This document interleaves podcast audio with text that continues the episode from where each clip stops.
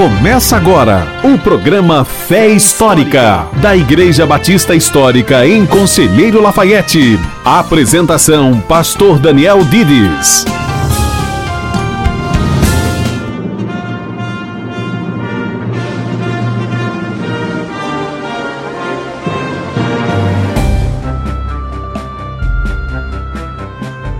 Bom dia, bem-vindo ao programa Fé Histórica, o programa da Igreja Batista Histórica em Conselheiro Lafayette. Eu sou o pastor Daniel Dides e nós estamos com vocês nesta manhã aqui na Rádio Ativa FM até o horário de 11 horas. Está também comigo aqui no estúdio o pastor Adriano. Bom dia, pastor Adriano. Bom dia, pastor Daniel. Bom dia, ouvintes da Rádio Ativa. Queremos agradecer a audiência de vocês e, pela graça de Deus, vamos a mais um programa. Bem, nos últimos programas nós temos falado sobre a segurança do salvo salvo em Cristo. Fato que quem realmente é salvo é convertido pela graça de Deus, está seguro em Cristo e que não existe perda da salvação. É claro que existem algumas pessoas que não concordam com isso. Existem textos na Bíblia que ensinam que um crente pode perder a salvação, pastor Adriano? Pastor Daniel, não. De fato, nós não temos nenhum texto na Escritura que está ensinando isso. O que acontece é que nós temos alguns textos que são entendidos de uma maneira equivocada e, e usados para defender isso, mas na contramão do ensino claro da Escritura Sagrada. Um desses textos é aquele que será referência da mensagem de hoje, Hebreus 6, será explicado aqui no programa de rádio. É um desses textos que é tomado a partir de uma perspectiva já de perda de salvação e ele é avaliado desta maneira. Então surge uma confusão sobre o ensino real da Escritura sobre esse tema. Mas isso então significa que podemos dizer que a Bíblia não é bem clara sobre esse assunto e que ela deixa margem para mais de uma interpretação? Não, pastor Daniel, de, de forma alguma. A Escritura Sagrada é bastante clara sobre esse assunto. O ensino bíblico direto é que um cristão ele não perde a sua salvação porque ele é levado a perseverar na sua fé. É verdade, hoje nós vamos então falar sobre Hebreus 6, que é justamente um dos textos na Bíblia que pessoas apontam e dizem aqui, a Bíblia ensina sim a perda da salvação. Nós vamos avaliar o que esse texto realmente ensina. Mas eu gostaria de fazer uma citação de um grande homem de Deus, George Mueller. Ele foi um presbítero da Casa de Oração no século XIX na Inglaterra e foi uma pessoa que foi usada por Deus para fundar vários orfanatos, uma pessoa de grande fé que Deus usou para fazer um ministério maravilhoso. Mas George Mueller, esse homem tão admirável, ele escreveu em sua autobiografia as seguintes palavras: Antes desse tempo, quando cheguei a respeitar a Bíblia somente como minha regra de fé, eu me opunha fortemente às doutrinas da eleição, redenção particular, também chamada de expiação limitada, e graça para perseverança até o fim. Agora, porém, fui levado a examinar essas verdades preciosas pela palavra de Deus, tendo sido levado a não procurar nenhuma glória própria na conversão de pecadores, mas tão somente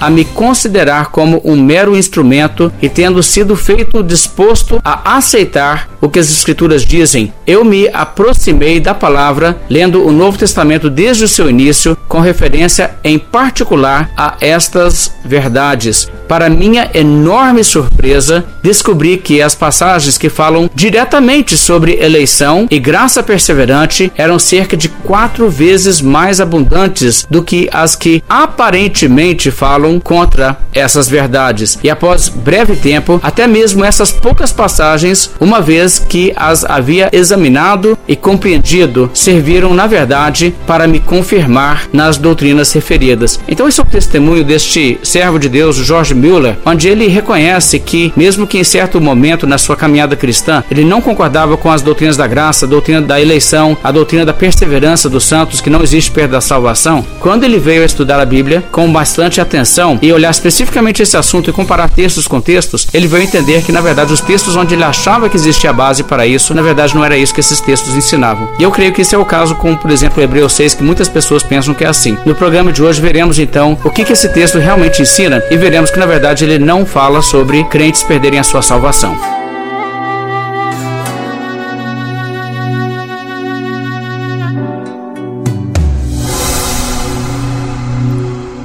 Jesus é melhor assim que ouro e bens.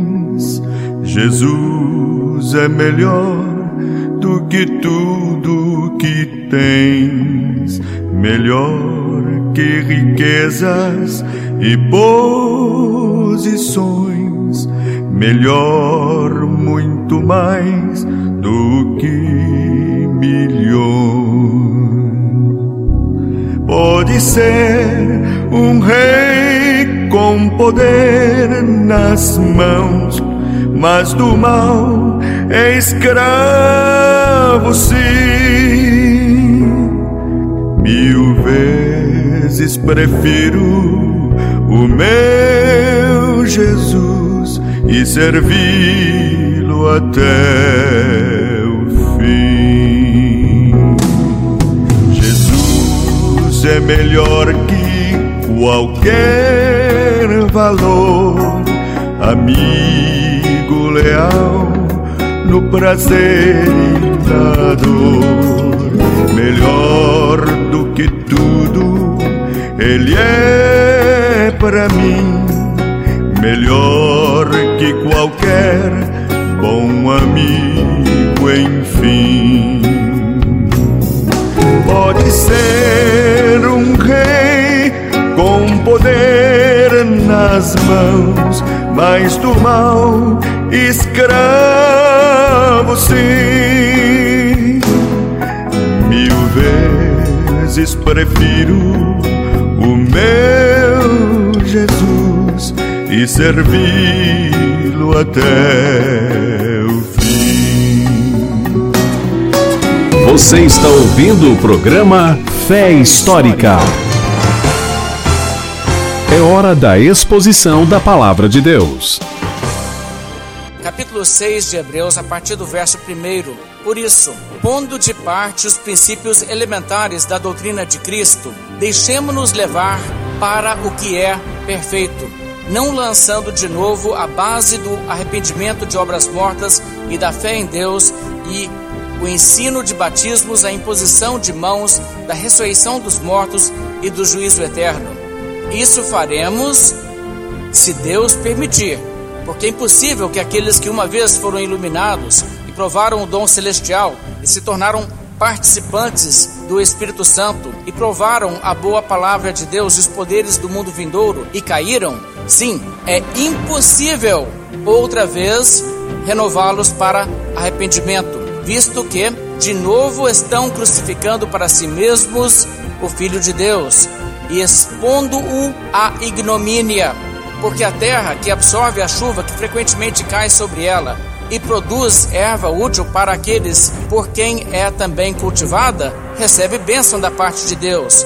Mas se produz espinhos e abrolhos, é rejeitada e perto está da maldição, e o seu fim é ser queimada.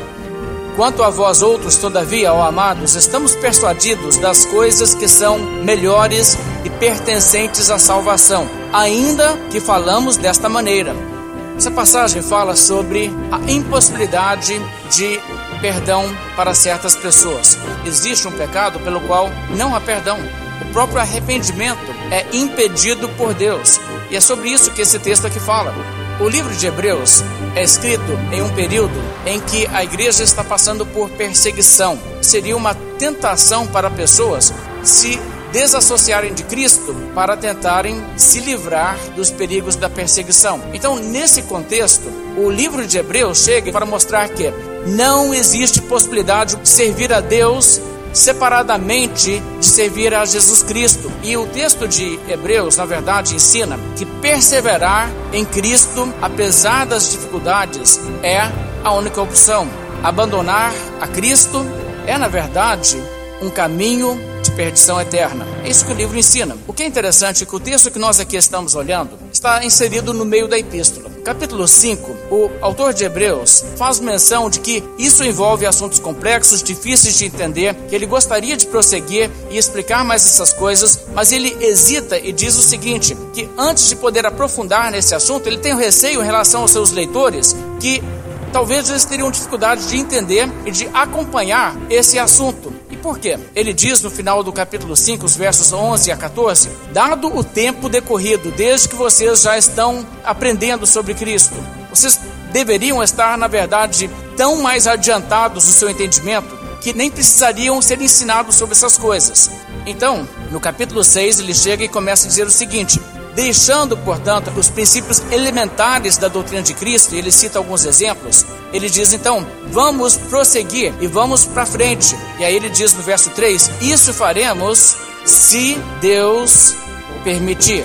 Ora, isso é uma introdução muito interessante para o que ele vai dizer a partir do verso 4. O que ele está dizendo essencialmente a essa altura é o seguinte: temos coisas difíceis para explicar, mas nós vamos explicar essas coisas, vocês vão entender essas coisas, quer dizer, vocês irão se Deus permitir.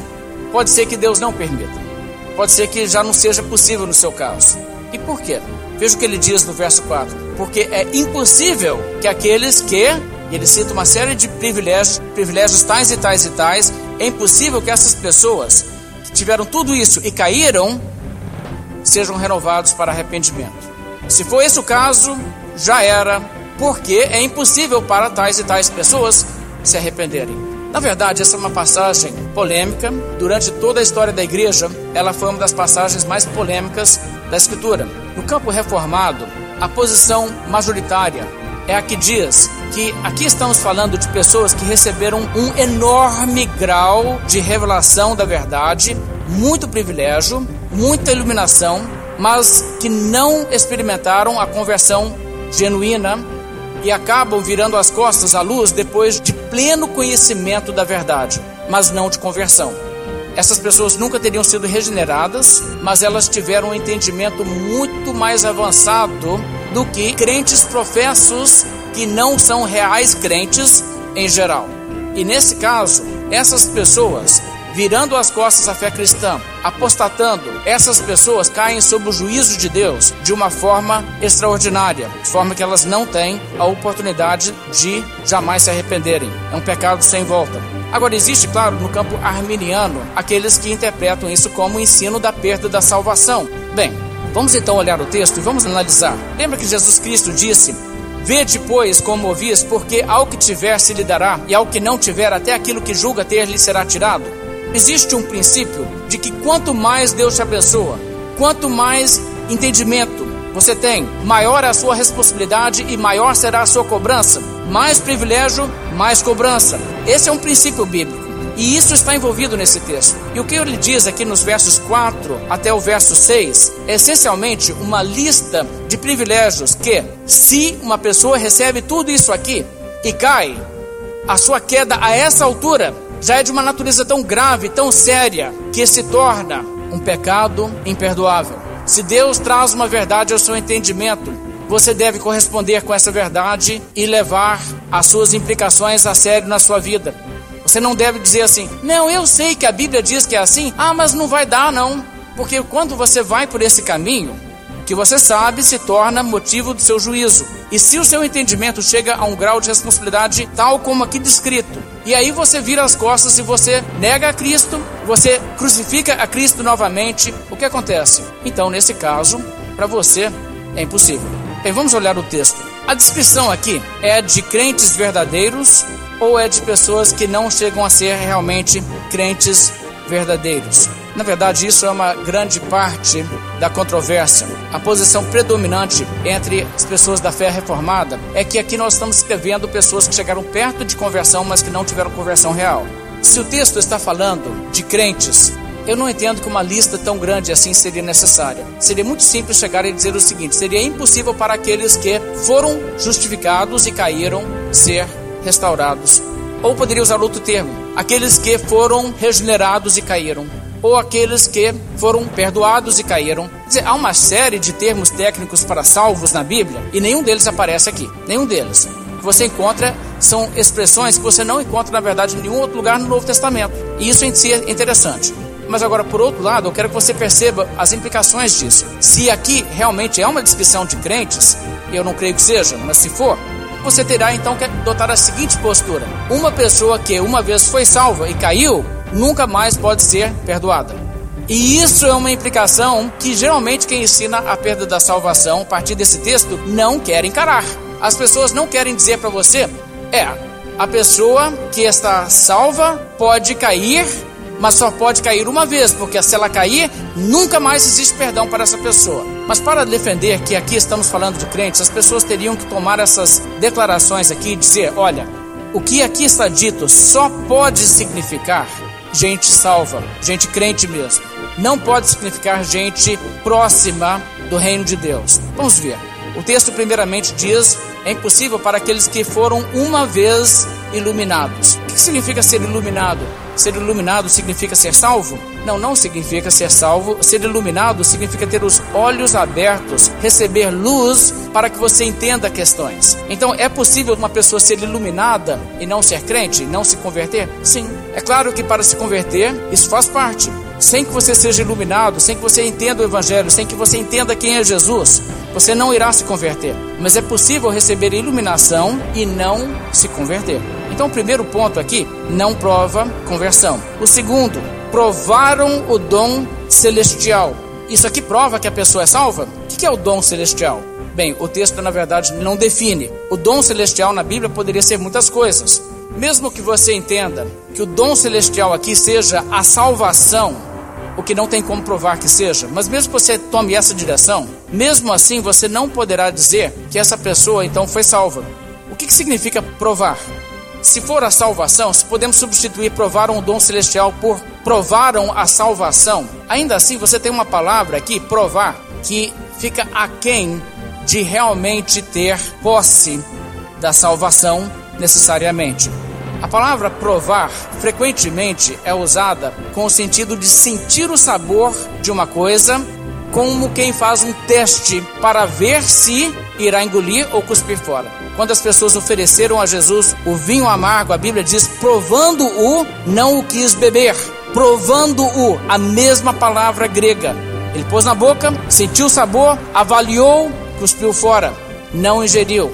Está vendo o sentido da palavra? Então, o que acontece? A essa altura, nós temos essa controvérsia onde pessoas dizem: olha, mas se a pessoa provar, a pessoa então teve salvação. A pessoa experimentou salvação. Não necessariamente.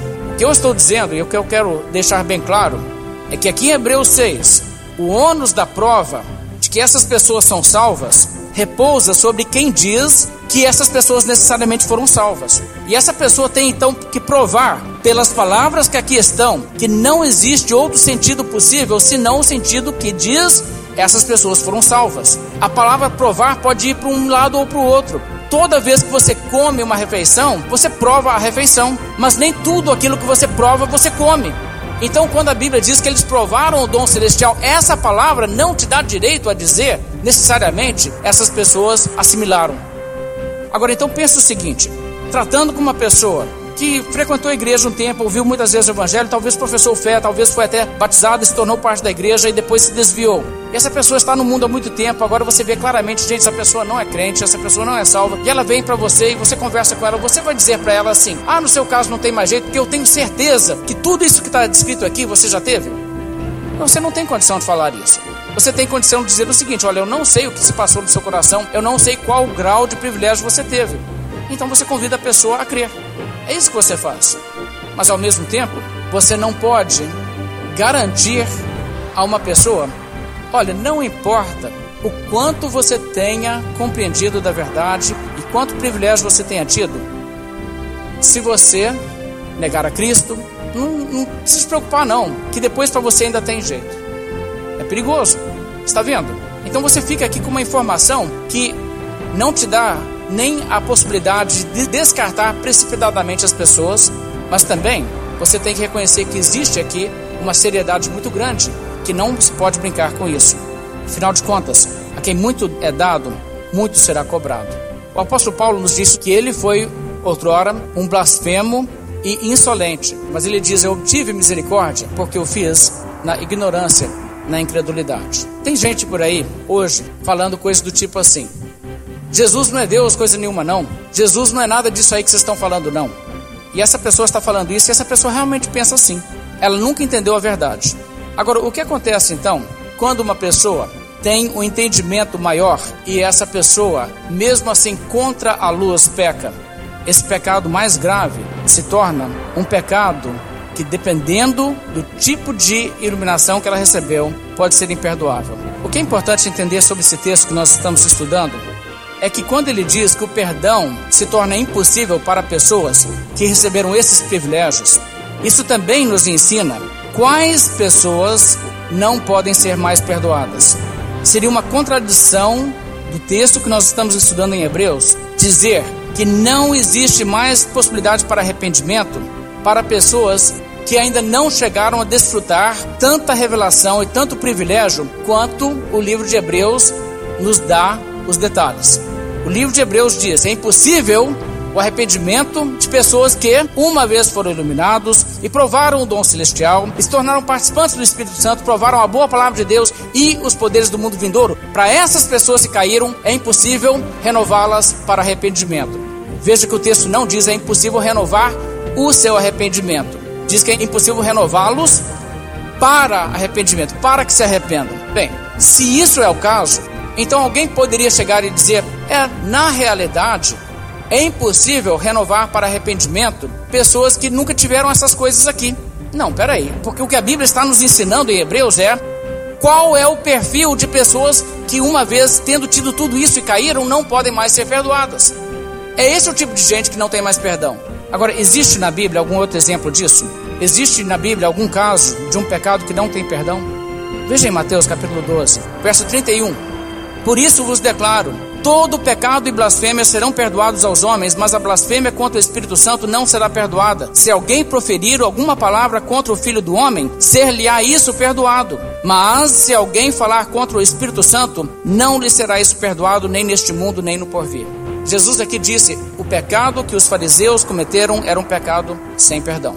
E ele faz uma distinção: uma blasfêmia contra o Filho do Homem seria perdoável, mas não uma blasfêmia contra o Espírito Santo. O que, que está acontecendo aqui? Os fariseus sabiam quem Jesus era? Não, eles não sabiam. Eles não entendiam realmente e acreditavam. Jesus Cristo é o Filho de Deus, Deus encarnado. Então, uma vez que eles falassem, Jesus não é o Filho de Deus, não. Eles estariam blasfemando. Mas seria uma blasfêmia que eles poderiam cometer na ignorância. Mas, por outro lado, o poder que operava em Jesus isso aí, pelo que eles sabiam, como conhecedores das Escrituras, eles eram capazes de falar assim como Nicodemos: Ninguém pode fazer esses sinais que tu fazes se Deus não estiver com ele.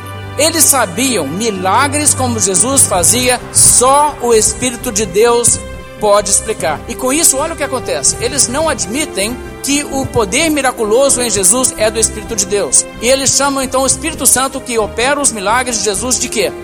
Beuzebu. Agora vamos lá. Eles achavam realmente que aquele era o poder de Beuzebu? Não. Isso eles sabiam que não era o caso. Eles podiam realmente achar que Jesus não era o filho de Deus. Mas que aquele poder operando em Jesus fosse Beuzebu, eles sabiam muito bem que não era. E eles então estavam cometendo uma blasfêmia contra o entendimento, contra a luz, que era uma coisa muito, muito, muito mais grave. E Jesus então diz isso. A versão de Marcos: aquele que blasfemar contra o Espírito Santo não tem perdão para sempre visto que é réu de pecado eterno. A gravidade que isso que eles fizeram aqui era muito maior. Agora, eu quero que você entenda uma coisa: se esses homens aqui receberam então iluminação e participação com a obra do Espírito Santo a ponto de que, a essa altura, blasfemarem como eles fizeram, se tornaram um pecado imperdoável. Por força de lógica irresistível, esse é o mesmo pecado de Hebreus 6. Não tem como ser outra coisa, porque Jesus diz que todo pecado e blasfêmia serão perdoados, menos esse. Só tem um pecado imperdoável. Se o pecado de Hebreus 6 é um pecado imperdoável, e esse aqui é um pecado imperdoável, então só tem um, é o mesmo. Agora, aí está uma coisa interessante: o grau de privilégio, de iluminação, de capacidade de entender e conhecer as Escrituras e ver Jesus e ver os milagres de Cristo que os fariseus tiveram, necessariamente os colocou nesse patamar de privilégio para que a essa altura blasfemarem contra Jesus era um pecado imperdoável. Para que os fariseus então cometessem esse pecado imperdoável, eles tiveram que ser salvos? Eles eram salvos? Não, não eram. Eles nunca haviam se convertido. Então o que, você descobre? Que esses homens, mesmo sem terem se convertido, achavam-se como pessoas que haviam sido iluminadas, que provaram o dom celestial, se tornaram participantes do Espírito Santo, provaram a boa palavra de Deus e os poderes do mundo vindouro e caíram. Isso aconteceu com essas pessoas e aconteceu a quem de uma conversão. Então a pergunta que você tem lá em Hebreus Estamos falando de privilégios que só podem acontecer com crentes? A resposta é definitivamente não. Irmãos, a analogia da fé, a comparação de texto com texto, interpretar a Bíblia pela Bíblia, te força a isso. Não tem como. Então, uma vez que você entende isso, você vai perceber que estamos falando ali, em Hebreus 6, não de uma conversão, mas de um grande, grande privilégio, que te coloca num grau de responsabilidade, que a essa altura, se você virar as costas, você realmente se coloca numa condição imperdoável. Bem, quero que você volte a Hebreus 6 e eu vou concluir rapidamente com os últimos versos dessa passagem, e eu quero demonstrar que o contexto que você encontra aqui milita fortemente contra a interpretação de que estamos falando de crentes que caíram e demonstra que estamos falando de pessoas próximas a uma conversão, mas que antes de se converterem, sem se converterem, abandonaram, mas com grande grau de responsabilidade agora por causa dos privilégios que receberam nesse ínterim. Veja o verso 7. O autor de Hebreus agora vai ilustrar o que ele acabou de dizer. Porque a terra que absorve a chuva que frequentemente cai sobre ela e produz erva útil para aqueles por quem é também cultivada, recebe bênção da parte de Deus, mas se produz espinhos e abrolhos é rejeitada e perto está a desmaldição e o seu fim é ser queimada. Vocês viram essa ilustração? O que, que isso mostra? O verso 7 começa com porquê. Ele está ilustrando o que ele acabou de falar. Veja, pessoas que tiveram todos esses privilégios e caíram, já era. Por quê? Porque a terra que absorve a chuva e tal, mas depois é assim? É esse tipo de situação. Veja o que, que ele não fala. Ele não fala de uma terra que por algum tempo produziu fruto e depois parou. Se ele estivesse dizendo que é impossível uma pessoa que foi salva e caiu, receba perdão. Se fosse isso, irmão, seria essa a ilustração, porque uma terra que por um tempo produz bom fruto e depois para de produzir bom fruto, se torna uma terra amaldiçoada. Não, o que, que ele diz? A terra que absorve a chuva que frequentemente cai sobre ela e produz erva útil, essa sim recebe bênção. Mas, verso 8, se ao invés disso ela recebe todos os benefícios externos para que produza fruto, mas ao invés de produzir fruto, se ela produz espinhos e abrolhos, ela é rejeitada. Está vendo? O próprio modo que ele ilustra o que ele está dizendo reforça a ideia de que quando você recebe privilégios, você tem que corresponder, porque quem recebe privilégios e nunca corresponde, cai na maldição. E não quem recebe privilégios corresponde por um tempo e deixa de corresponder. E isso ainda se torna mais claro no verso seguinte, veja o verso 9. Quanto a vós outros, todavia, ó amados, estamos persuadidos das coisas que são melhores e pertencentes à salvação, ainda que falamos desta maneira. Agora, isso aí para mim é fechar com chave de ouro o assunto. Por que, que ele disse aqui? Olha, me entendam, leitores, apesar de estar falando nesse tom, a minha persuasão, que eu não conheço o caso de cada um, mas eu estou persuadido que o caso de vocês não é esse. Eu não acredito que o caso de vocês seja que vocês receberam todas essas coisas aí e caíram. Eu acredito que no caso de vocês é uma coisa diferente, que vocês tiveram realmente salvação. Eu entendo que vocês realmente são irmãos. Veja só, estamos persuadidos das coisas que são melhores e pertencentes à salvação, ou conforme outra tradução, coisas que acompanham a salvação. Aqueles outros privilégios todos não são necessariamente associados à salvação, são distintos. Então, esse modo de concluir o texto demonstra claramente que ele não está pensando em termos de pessoas que tiveram a salvação e caíram. Não existe então perda de salvação nenhuma.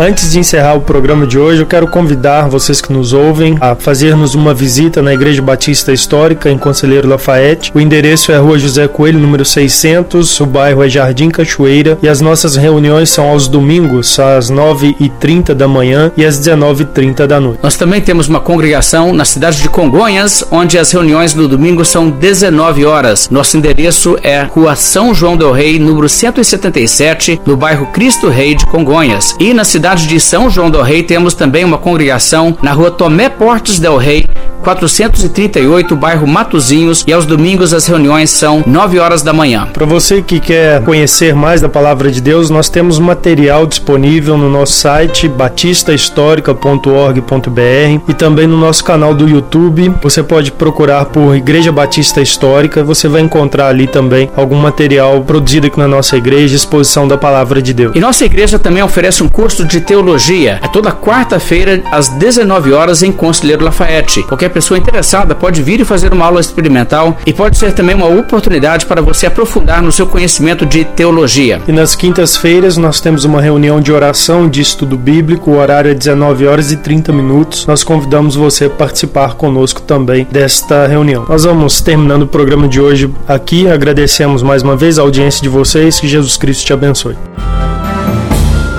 A Igreja Batista Histórica apresentou Fé Histórica, um programa da Igreja Batista Histórica de Conselheiro Lafayette. De volta no próximo sábado às dez e meia da manhã, aqui na Ativa FM.